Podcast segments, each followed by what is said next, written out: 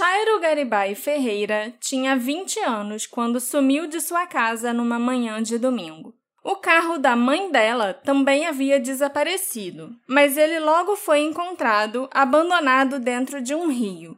Um mês depois, o corpo da Chairo foi encontrado numa vala. Quem matou a Chairo e por quê?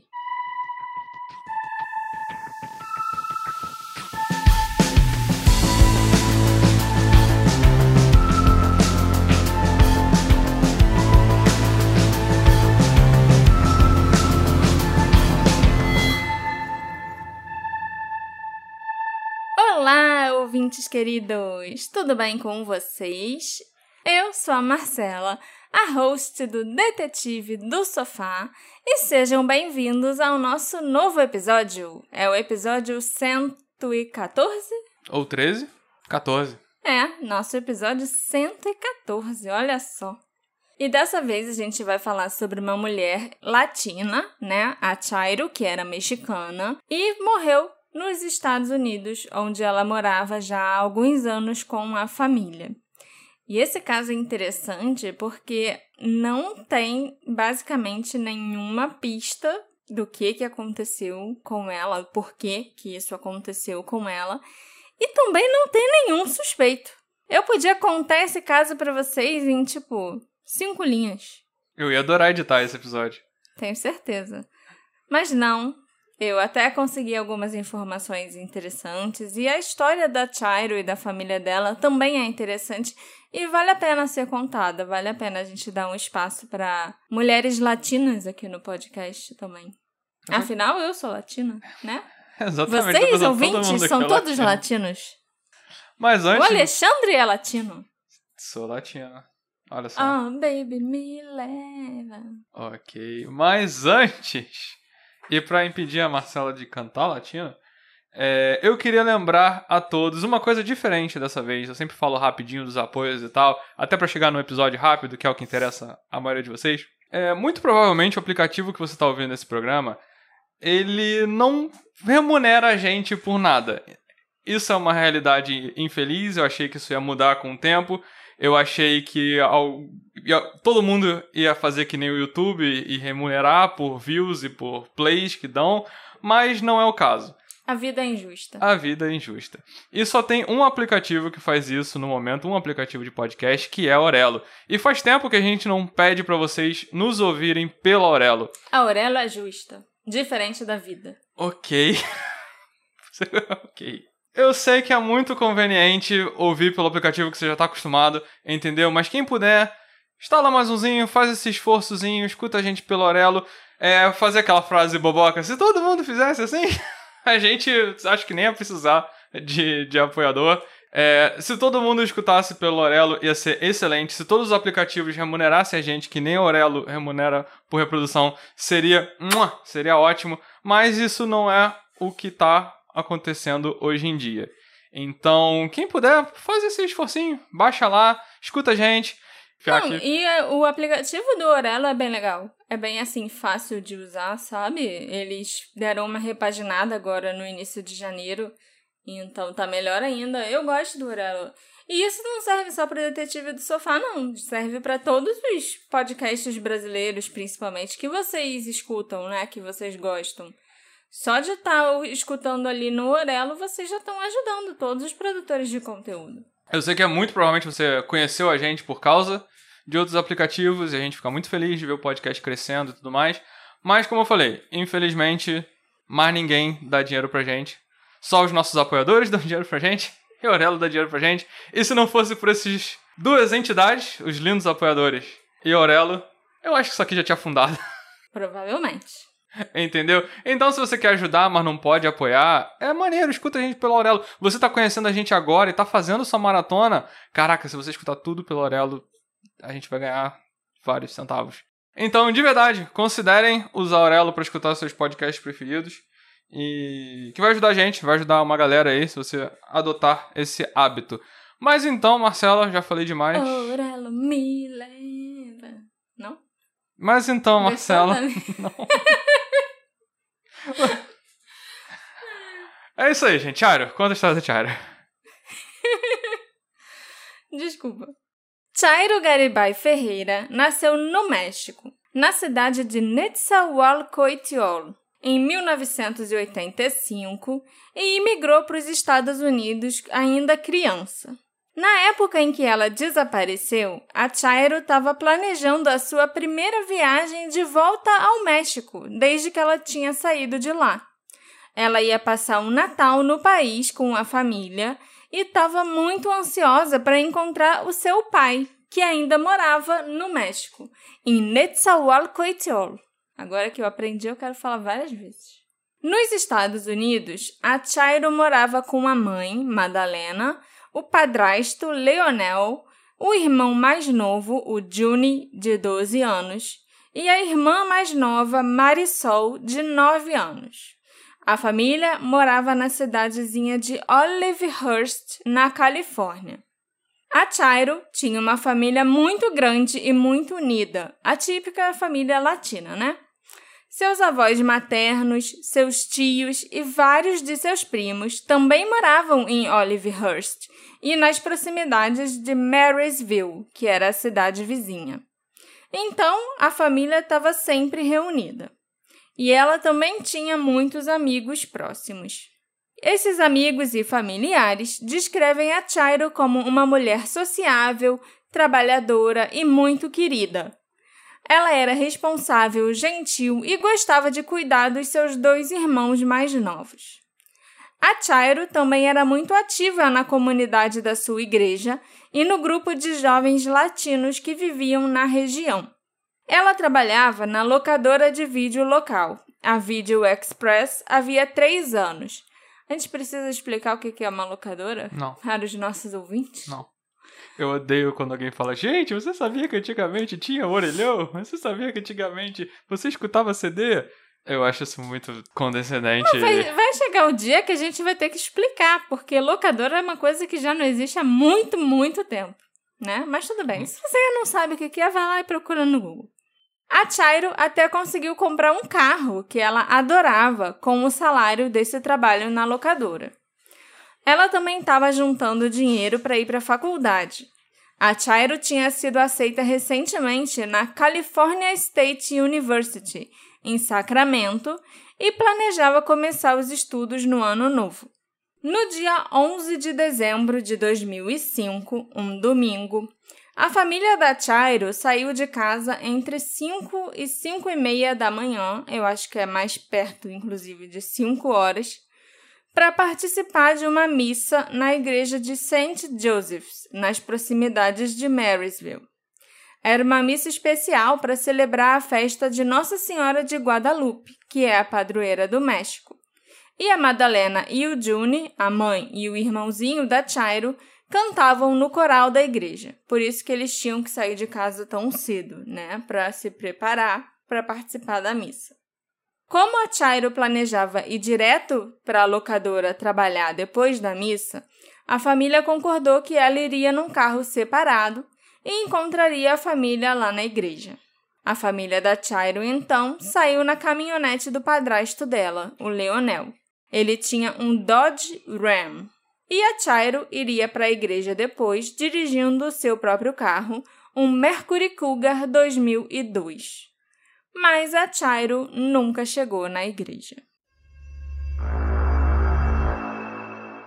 Por volta das 10 da manhã, quando sua mãe e seu padrasto voltaram para casa, os irmãozinhos dela tinham ido para casa dos primos brincar, eles descobriram que a Chairo havia sumido. O celular e a bolsa dela ainda estavam em seu quarto. E o carro da Chairo ainda estava estacionado do lado de fora de casa. Quando a família foi para a igreja, a Chairo ainda estava, né, meio sonolenta e tal, mas ela não parecia ansiosa nem preocupada com nada. Estranhamente, o carro da mãe da Chairo, um Toyota Camry verde 95, não estava na garagem, onde ele tinha ficado quando a família saiu naquela manhã. A Madalena logo percebeu que tinha alguma coisa errada e começou a fazer ligações para a família e amigos tentando localizar a filha.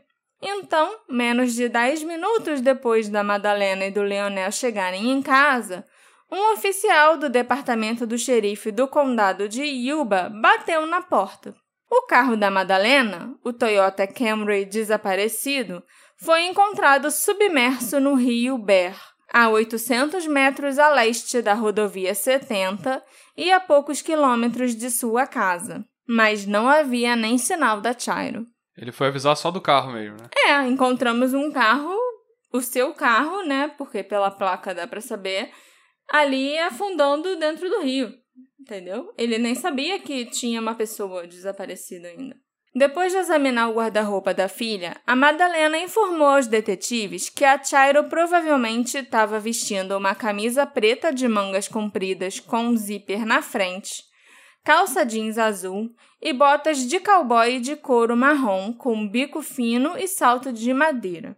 Ela também estava usando brincos de argola grandes e um anel solitário de ouro de 14 quilates e com uma pedrinha de zircônio no dedo anelar esquerdo. Uma ilustração desse anel chegou a ser divulgada pela polícia, principalmente nas lojas de penhores, caso alguém aparecesse para vender um anel assim, né? Foi bem inteligente por parte da polícia. Não que tenha levado alguma, alguma coisa, mas foi inteligente. E sabe o que eu achei engraçado? Só uma curiosidade que os americanos, eles acham, nossa, ué, por que, que a garota tinha 20 anos e estava usando um anel de ouro com um brilhante, uma Ah, de zircôniozinha na mão esquerda, ainda mais no dedo anelar? Mas é isso que você falou. Os mexicanos também têm a tradição de festa de 15 anos, que eles chamam de quinceaneira. Uhum. É uma coisa bem latina. E quando você faz 15 anos, você ganha o seu anel solitário com um brilhantezinho geralmente do seu padrinho, sua madrinha, alguma coisa assim. Mas os americanos não têm isso. Uau, Então tá. eles já estavam achando, ué, será que ela estava noiva de alguém secretamente? Será que ela tinha casado e ninguém sabia? Será que ela estava fingindo então que ela estava noiva? Sabe? Porque pra eles isso Era é só a cultura alienígena do, do, do da latino. quinceaneira, é. Da festa Ai, de meu 15 Deus. anos. Essa ignorância fantástica. Tanto que, tipo, tem, tinha várias teorias que eu lia envolvendo o anel. Ah, não. Ela devia estar fingindo relacionamento que ela secreto. num relacionamento secreto. E aí a pessoa, o namorado secreto dela foi que com certeza matou. Uhum. Ou então ela devia estar saindo até com um homem casado, já pensou? E aí esse cara foi lá e matou porque ela não, não ninguém podia saber do relacionamento secreto deles. Muitas coisas envolvendo relacionamentos secretos só por causa do anel. O solitário de 15 Que a anos. gente em dois segundos se toca. É, Sim. sim. É. 15 anos. Uma extensa e metódica busca foi iniciada pelo departamento do xerife, incluindo o uso de cães farejadores ao longo das margens do rio Bear, onde o carro foi encontrado, e do rio Feather. Equipes de busca também vasculharam campos abertos e um canteiro de obras que havia perto da casa da Chairo, em busca de qualquer pista do seu paradeiro. A cidade de Olivehurst era uma comunidade de cerca de 13 mil pessoas naquela época. Uma cidade bem pequena mesmo, onde todo mundo se conhecia. Hoje em dia tem menos gente ainda vivendo lá, tem cerca de 8.500 habitantes na cidade. Ok. Então, além das equipes de busca e salvamento, né, da polícia, dos bombeiros e tal, centenas de voluntários da comunidade ajudaram a vasculhar as margens do rio. E 35 voluntários dos condados de Placer, Butte e Sacramento, além do condado de Yuba, é claro, também ajudaram nas buscas a pé, a cavalo, de carro e até de helicóptero. Esses voluntários chegaram a encontrar alguns itens e peças de roupa femininos durante essas buscas, mas nenhum desses itens pertencia a Chairo. A família dela também mandou fazer panfletos para distribuir na tentativa de encontrá-la. Em poucos dias, o xerife do condado de Yuba também montou uma linha de denúncias 24 horas, né, para onde qualquer um podia ligar e dar alguma informação do paradeiro da Chairo. De acordo com o departamento do xerife, a Chairo foi confrontada por alguém às 5h25 da manhã do seu desaparecimento, depois que a família já tinha saído para ir para a igreja e ela estava sozinha em casa. Mas o xerife não detalhou como esse horário foi determinado e como ele sabe que houve esse confronto. Eu adoraria saber como os policiais descobriram que a Chairo havia falado com alguém depois que a família saiu. Eu imagino que alguém deve ter visto ou escutado alguma coisa, talvez algum vizinho tenha escutado, né, vozes alteradas ou alguma coisa assim. Mas é claro que a polícia nunca revelou mais nada sobre essa informação específica, até por medo de que compartilhar essas informações com o público pudesse prejudicar as investigações. Em 28 de dezembro de 2005, o departamento do xerife suspendeu as buscas até que novas evidências fossem descobertas. Mas a família e os amigos da Chairo continuaram procurando por ela incessantemente. Em 29 de dezembro, no dia seguinte que as buscas oficiais foram suspensas, a Fundação Carol Sand Carrington Memorial Reward ofereceu 5 mil dólares por informações que levassem ao retorno da Chairo. Essa fundação auxilia famílias com entes queridos desaparecidos ou assassinados. No início de janeiro de 2006, várias mechas emaranhadas de cabelos loiro-platinados foram encontradas ao longo de uma estrada em Bridgeport. A Chairo, como vocês vão ver nas fotos, né, e até na foto da capa do episódio, tinha cabelo castanho, mas ela tinha mechas louras bem marcadas. Então foi especulado que aquelas mechas encontradas podiam ser da Chairo ou de uma outra mulher que estava desaparecida na região, chamada Christy Wilson. O cabelo em questão estava preso à pele humana, considerada pelos investigadores como um pedaço de couro cabeludo. Os policiais passaram várias horas procurando ali no local onde o cabelo foi encontrado pela possível origem daquela mecha de cabelo. Mas eles não encontraram a origem nem qualquer evidência de crime naquela área, ao longo da Pleasant Valley Road. A mecha de cabelo com a pele do couro cabeludo foram enviadas a um laboratório para que fossem feitos testes de DNA e para que ela fosse comparada com o DNA das duas mulheres desaparecidas. No dia 16 de janeiro, os investigadores anunciaram que o laboratório do Departamento de Justiça determinou que o cabelo não pertencia a nenhuma das duas mulheres. E, embora fosse cabelo humano, havia evidências de que aquelas eram só extensões cosméticas. Tipo um mega hair? É, um mega hair. Mas com couro cabeludo? Sim, eu vou explicar por quê. As extensões, o mega hair, né, naquela época, era comumente costurado no próprio cabelo de uma pessoa com linha e tudo. Não sei hoje em dia como é que é feito, e eu não sei se no Brasil já era uma técnica mais avançada do que essa, porque os brasileiros em cosmética inventam de tudo muito mais rápido que os americanos. Então talvez aqui a gente já tivesse alguma técnica melhor. Mas lá nos Estados Unidos, 2005, 2006, tinha que costurar a mecha de cabelo no cabelo da pessoa, com linha, entendeu? Aham. Então, arrancar extensões de cabelo podia remover sim um pedaço do couro cabeludo, se Original. fosse puxado com muita força, Uhum. entendeu? E é isso que deve ter acontecido com a dona daquele cabelo.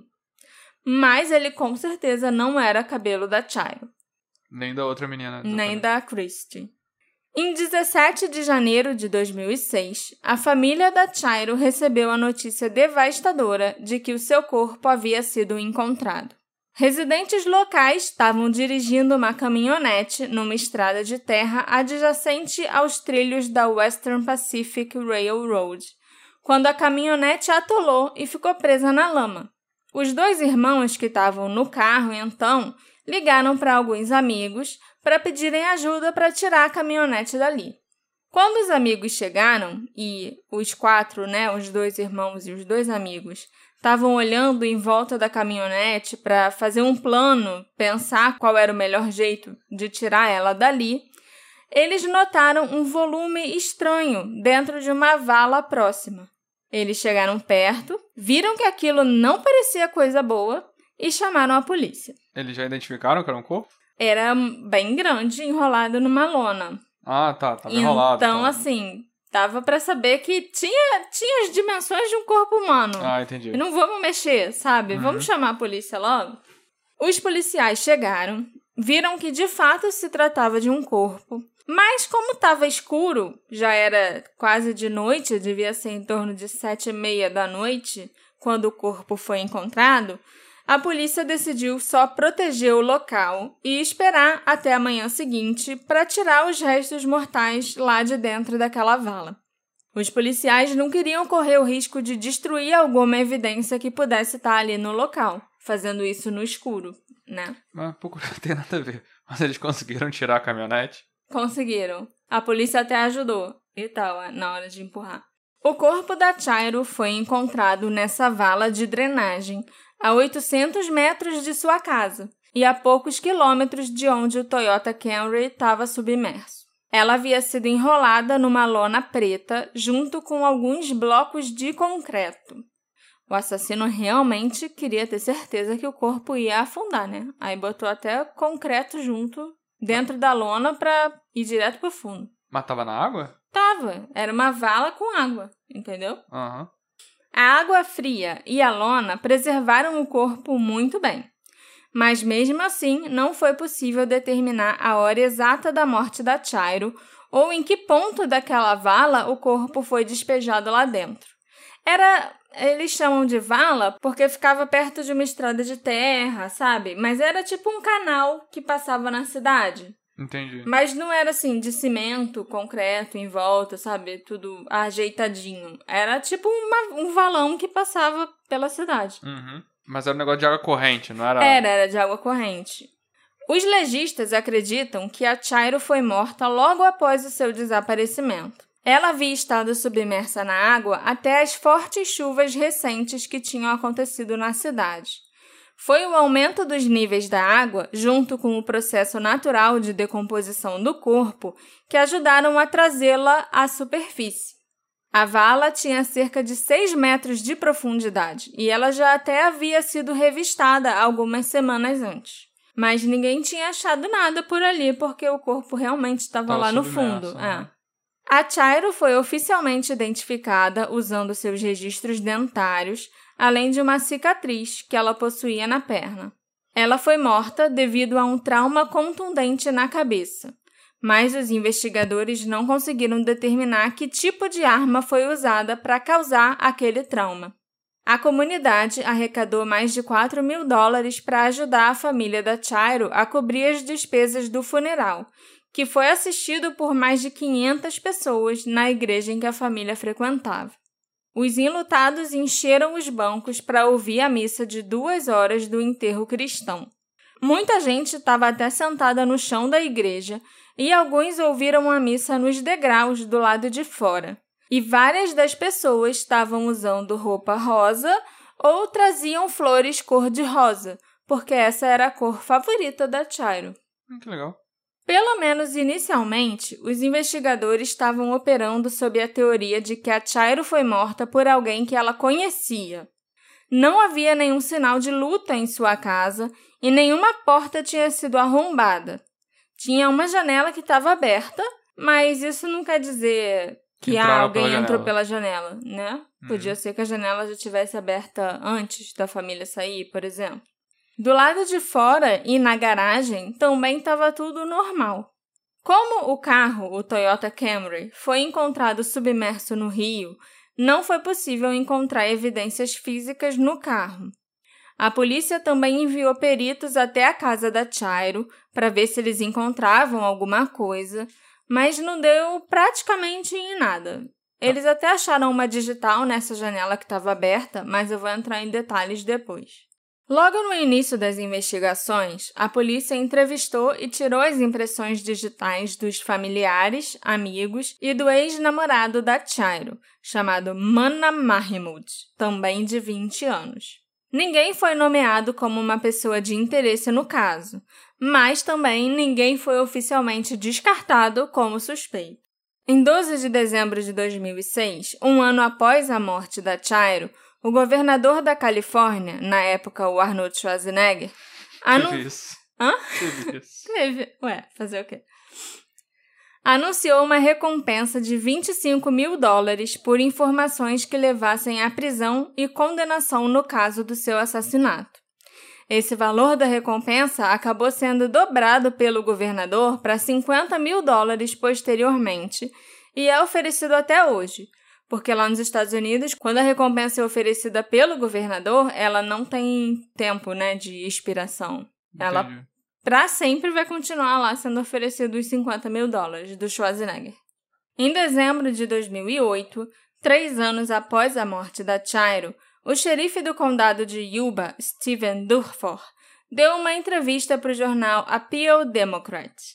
Nessa entrevista, ele afirmou que ainda estava em contato regular com a mãe da Chairo, Madalena, e disse que o caso dela estava entre os mais intensos e difíceis que a sua agência já enfrentou. Desde as primeiras semanas do caso, logo após a Chairo desaparecer e após o corpo ser encontrado, eles não receberam mais novas pistas. Nem depois da recompensa ser anunciada houve nenhum avanço no caso. Especialistas em reconstrução de cenas de crime, especialistas em impressões digitais e agentes do FBI foram mobilizados, segundo o xerife Steven. E oficiais do Departamento de Justiça da Califórnia entrevistaram mais de 100 testemunhas em potencial, mas tudo isso sem sucesso.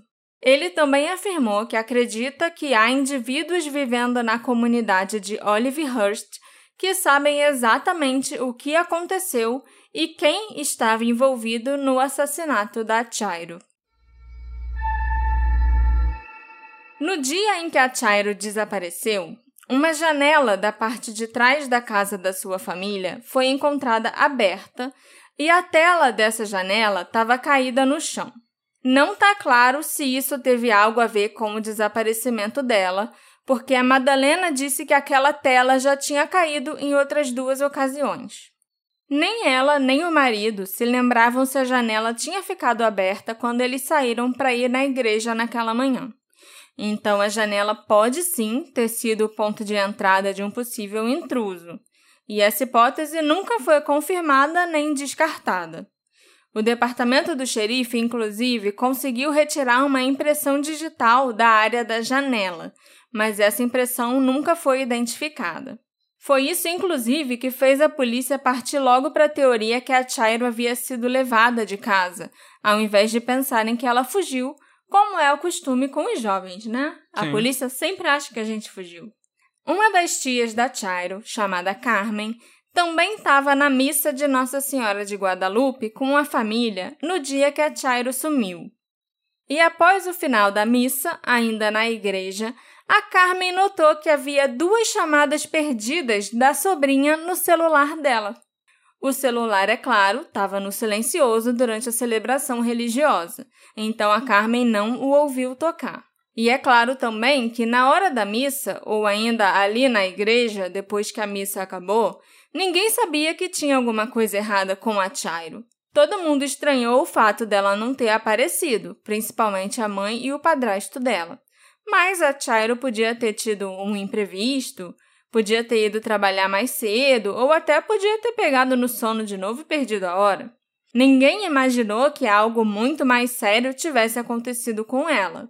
Então é possível que, mesmo que o telefone tocasse no meio da missa, ou que a Carmen tivesse sentido ele vibrar, ela não atendesse naquela hora que o telefone estava tocando. A Carmen cantava no mesmo coral que a mãe e o irmão da Chairo, por isso que ela também chegou lá mais cedo, em torno das 5 da manhã. Ela disse para a polícia que logo depois que acabou a missa e ela checou o celular e viu as chamadas perdidas, ela tentou retornar a ligação da Chairo, mas o telefone nem chamou, ele ia direto já para a caixa postal. Ainda nesse depoimento que ela deu para a polícia, a Carmen contou que alguns meses antes do seu desaparecimento, a Chairo chegou na casa dela chorando, o que era bem incomum. Ela sempre era uma pessoa tão alto astral e de repente chega na casa da tia aos prantos, sabe? Quando a Carmen perguntou o que aconteceu, a Chairo disse que ela e o namorado haviam terminado. Infelizmente, a Chairo não quis entrar em detalhes com a tia sobre por que o relacionamento chegou ao fim, nem nada parecido. A gente só sabe que ela e o Mana Mahmoud tinham terminado nessa época. Mas não se sabe se a Chairo teve contato com o ex-namorado depois disso. E sim, esse é o mesmo ex-namorado que teve as impressões digitais recolhidas e que foi entrevistado lá no início das investigações. Ele até ajudou nas buscas quando ela estava desaparecida, antes do corpo dela ser encontrado. A grande questão aqui é por que a Chairo ligaria para a tia naquela manhã? Será que ela queria falar alguma coisa sobre o ex-namorado? Será que foi ela mesma que ligou? E se foi ela, será que ela tentou falar com mais alguém além da Carmen? Será que ela estava em perigo? Que ela achou que tinha alguma coisa estranha que ia acontecer com ela? Será que ela viu alguém estranho e tentou ligar para pedir socorro para alguém, sabe? A gente não sabe. Eu também não sei, porque isso não foi esclarecido pela polícia, se eles obtiveram os registros telefônicos da Chairo, do celular da Chairo, entendeu? Pra ver se ela ligou pra mais alguém. É. Eles com certeza sabem, né? Eles devem ter os registros dela, porque eles são policiais, então. Isso, isso geralmente é, é padrão. tipo padrão. Mas eles nunca disseram se eles pra pediram os registros, para quem ela ligou, se ela ligou só pra tia, se teve alguma outra ligação, se ela mandou alguma mensagem, sabe? Então a gente não tem como saber. Enquanto eu pesquisava se alguma coisa fora do comum aconteceu na vida da Chairo nas semanas anteriores ao desaparecimento e assassinato, eu descobri que em setembro de 2005 a locadora em que a Chairo trabalhava foi assaltada enquanto ela estava lá. Uma reportagem da época indicou que a carteira de motorista dela foi roubada e nos Estados Unidos a carteira de motorista inclui o endereço e todos os dados da pessoa. E o dinheiro também da locadora também foi todo levado pelos assaltantes, né? Não foram lá só para roubar a Chairo. Que eu falei que ah, levaram a carteira de motorista dela, Uhum. mas não, levaram outras coisas também. Óbvio. Então, será que o ladrão resolveu visitar a Chairo em casa? Será que ele ficou obcecado por ela? Assim, é uma possibilidade muito, muito remota, mas vai que, né? O xerife não acreditava que os dois incidentes estivessem ligados, que o assalto na locadora tivesse a ver com a morte da Chairo. Mas eu. Mas é, é esquisito que. O cara que roubou chegou a ser identificado? Não. É, porque assim, uma coisa que eu já vi muito em filme, né? Não querendo trazer coisas de filme pra vida real, mas é tipo, o cara pega a carteira da pessoa e fala, ó, eu sei onde você mora, eu sei onde você Uhum. vive, se você falar alguma coisa, eu vou passar na tua casa. Entendeu? Então nessa teoria, tipo, ah, a Tiara pode ter visto alguém, pode ter reconhecido alguém. Aí o cara tinha o endereço dela e foi E fazer foi isso, entendeu? N- não como uma obsessão, Sim, algo assim, mas sim. como uma. um- silenciar uma testemunha, uma queima de arquivo, entendeu? É uma possibilidade, sim. As cidades de Linda e Olivehurst, que são basicamente a mesma cidade, porque elas ficam uma do lado da outra e, tipo, ninguém sabe onde Olivehurst termina e onde começa Linda, sabe? Elas são cidades conhecidas como a parte decadente e perigosa do condado de Yuba. Eu não sei se já era assim lá em 2005, 2006, ou se isso é algo mais recente, né, que é dito sobre as cidades, ou então se elas ficaram cidades decadentes do condado já agora, no, em 2020, por exemplo. A área onde a galera branca não mora costuma ser área decadente. É. Independente de qualquer coisa. Mas, atualmente, essa é uma área economicamente deprimida e com um problema enorme de metanfetamina. Diversos acampamentos de pessoas em situação de rua existem ao longo do rio. Então, tem muita gente de lá que afirmou para mim que não ficaria surpreso se a Chairo tivesse sido levada por uma pessoa aleatória e desconhecida.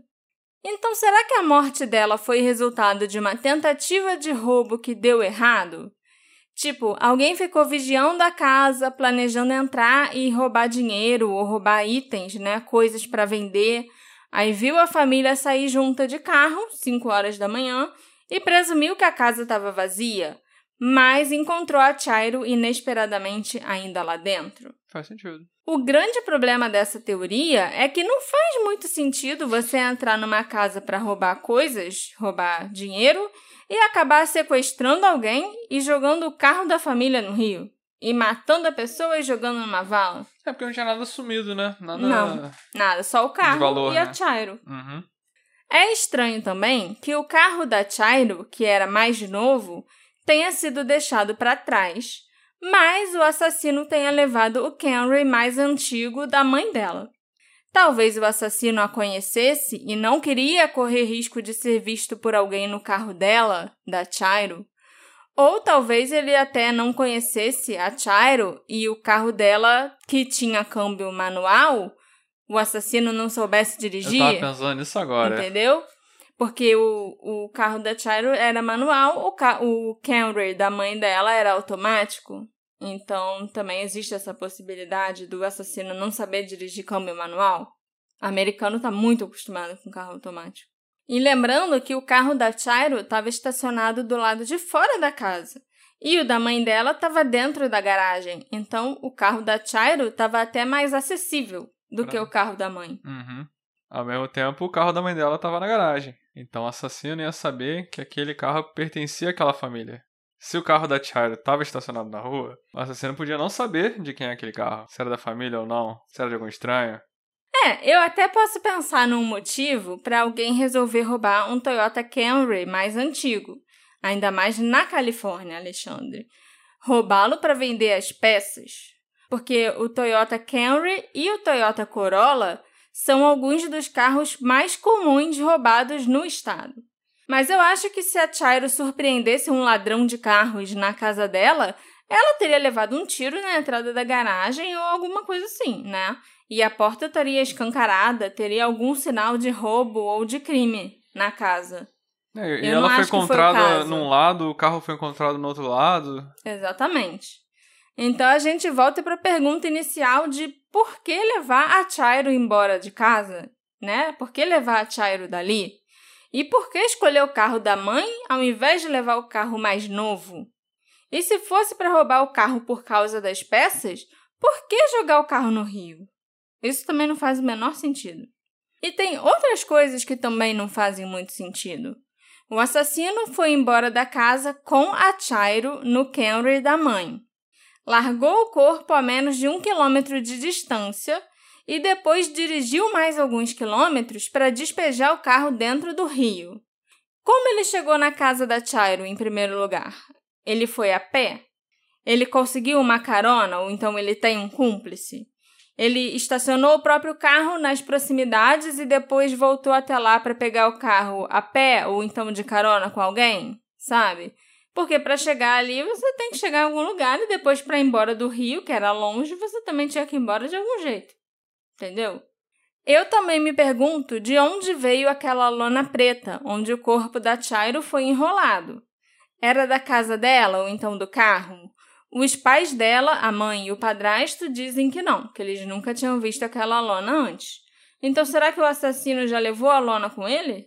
Então ele já estava planejando um assassinato? Ao mesmo tempo, a gente não sabe quanto tempo a Chairo demorou pra ser jogada naquela vala.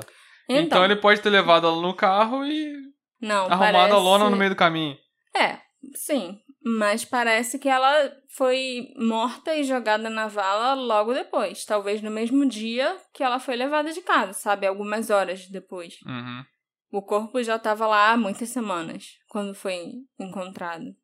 Um dos detetives atuais que cuidam do caso, o Brian Bernardes, disse que ele pessoalmente acredita que a Chairo foi morta por alguém que ela conhecia, que ela deve ter deixado a pessoa entrar na casa dela, ou só abriu a porta pelo menos, e por isso não tem nada de estranho ou nenhum sinal de crime, de arrombamento na casa da família.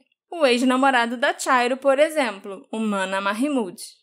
Ele nunca falou muito sobre o desaparecimento ou a morte dela. Ele nunca nem deu uma entrevista direito, né? E quando ele deu, ele só falou que ele não sabia o que dizer. O Mana nunca falou que sentia falta dela ou que estava preocupado. Tudo bem que ele já era ex, mas ele estava ajudando nas buscas, então, de certa forma, ele ainda devia se importar com a Chairo. Ou será que ele só queria ficar por perto para saber o que estava acontecendo nas investigações? Que é clássico também, né? Também. Antes da gente encerrar o episódio, Tem uma coisa esquisita que aconteceu nesse caso que eu ainda quero compartilhar com vocês. Em 2009, estava acontecendo um memorial chamado Faces of Homicide Faces do Homicídio no condado de Yuba. Esse memorial é uma tradição anual para lembrar de pessoas que foram brutalmente assassinadas no condado. E naquele ano de 2009, tinham sido escolhidas quatro vítimas de perfis totalmente diferentes, com estilos de vida, personalidade e até tipos de crimes bem diferentes uns dos outros. A Chairo foi uma dessas vítimas lembradas no memorial, a garota latina cujo assassinato nunca foi resolvido. As outras três vítimas eram Aaron Jackson, Becky Lester e Laneta Burbank. E havia cerca de 50 fotos dessas quatro vítimas expostas num enorme mural na parede do saguão do centro governamental do condado de Yuba. E um homem estranho simplesmente entrou no salão na sede do governo e simplesmente roubou fotos das quatro vítimas de homicídio. Ele saiu arrancando as fotos daquelas quatro pessoas do mural. Todas as fotos? Saiu, foi embora. Não, tinham mais ou menos 50 fotos. Ele Todas arrancou ele várias conseguiu... fotos das quatro pessoas. Uhum. Não foi só de uma pessoa específica, né? Por exemplo. Seria mais esquisito ainda, eu acho. As famílias ficaram arrasadas quando viram o que aconteceu, porque foi uma falta de respeito muito grande. E também foi uma coisa muito esquisita de se fazer. Ninguém sabe por que o homem fez isso e ele nunca foi identificado. Os pais de uma das vítimas ficaram traumatizados, no caso, retraumatizados, porque eles já eram traumatizados pelo assassinato do filho. As fotos roubadas foram substituídas por outras e o memorial continuou acontecendo pelos próximos dias. E eu fiquei chocada e muito intrigada com isso. Podia ser só um maluco, podia ser uma brincadeira de muito mau gosto, ou podia ter um significado mais sombrio por trás dessa atitude do homem desconhecido.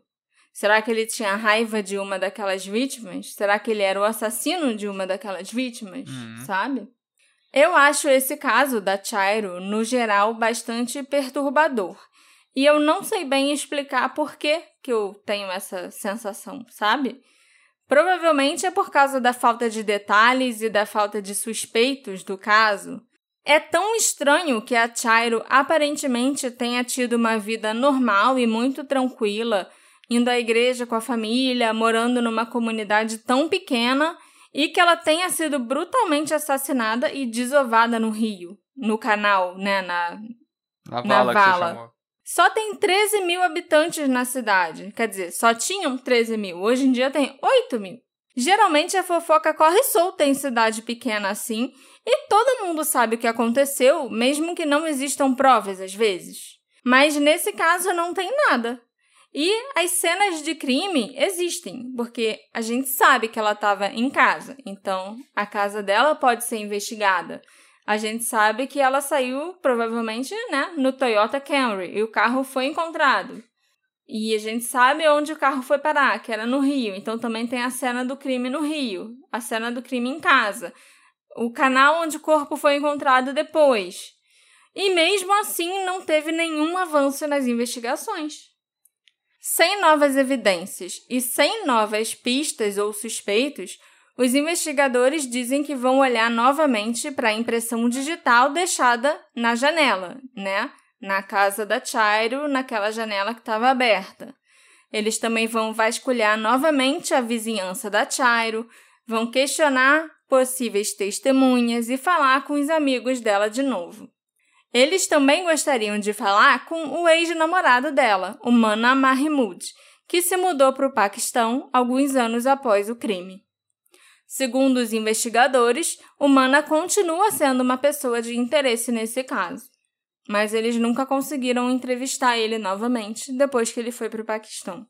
O departamento do xerife do condado de Yuba nunca parou de trabalhar no caso da Chairo, e a família dela agradece os esforços. Sempre que novos detetives ingressam na unidade, eles recebem os casos arquivados para revisar. A gente sabe que novas perspectivas podem ser muito valiosas, né, analisando esses casos antigos. Mas até agora, 18 anos depois, ainda não deu em nada também. Até hoje, pelo menos 10 investigadores revisaram minuciosamente o arquivo da Chairo desde 2005.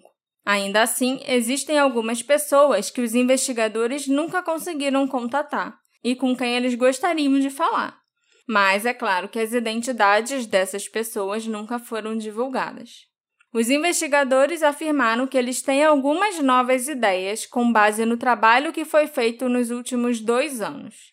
E eles esperam que dicas do público possam ajudar a provar ou refutar essas ideias e a levá-los a um suspeito ou a suspeitos, no plural. Em particular, eles estão buscando informações que possam ajudar a reconstruir a linha do tempo entre quando a família da Chairo saiu para a igreja por volta das 5 da manhã, e quando o Toyota Camry foi encontrado no Rio, por volta das 9 e meia daquele mesmo dia. É um intervalo de tempo muito pequeno, foram 4 horas e meia né, de intervalo. E mesmo assim a gente não faz ideia do que aconteceu nele. A polícia só parece saber que às 5h25 a Chairo teve um confronto com alguém. Teresa Villa-Lobos, uma amiga próxima da família da Chairo, disse para mim que ela está muito frustrada por ninguém ter sido acusado pelo assassinato da Chairo até hoje.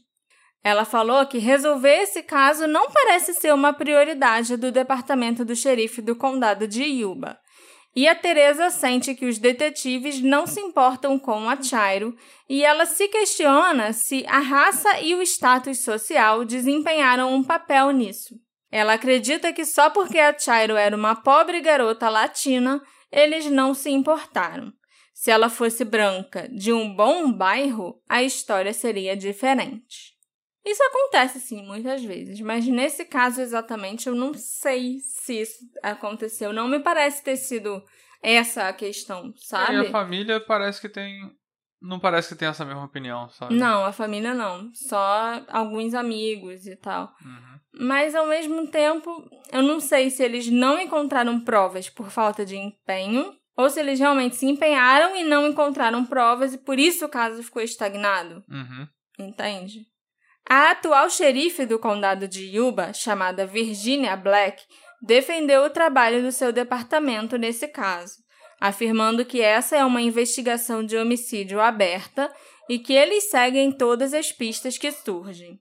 A Virginia ainda me disse também que, como mulher e como mãe, ela é muito sensível à perda da família e que o que ela mais quer é fazer uma prisão e trazer justiça para Chairo e para todos os familiares dela. Esse episódio foi feito graças à colaboração do nosso querido apoiador Lucas Leal. Lucas Legal.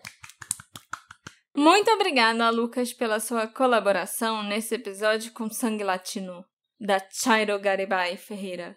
O nome dela não é tão latino, não me dá vontade de falar com um baita sotaque espanhol, sabe? Mas Chairo é um nome. Chairo. Né? Já é um nome latino. Mas é só isso. Não dá para fazer aquele, aquele drama para falar o nome dela, entendeu? Aham. Uhum. Mas ok, tudo bem. Acho que foi um bom episódio. E vocês todos façam como o Lucas e virem nossos apoiadores para vocês ganharem agradecimento no Detetive do Sofá. Exatamente. Quem vocês acham que matou a Chairo? Será que essa pessoa já tinha como objetivo cometer o assassinato dela? Ou será que a pessoa foi até aquela casa às 5 da manhã, 5 e pouca da manhã, com alguma outra intenção e o assassinato acabou vindo por consequência depois? E se o objetivo era matar a Chairo, por quê? O que, que ela fez para alguém para merecer ser assassinada e largada numa vala daquele jeito, né? Como uma. quase como uma indigente. Me encontro nas nossas redes sociais, arroba detetive do sofá, e me conta o que você achou desse episódio e do caso da Chairo Garibay Ferreira. A gente se encontra na próxima investigação. Tchau, tchau. Tchau, tchau.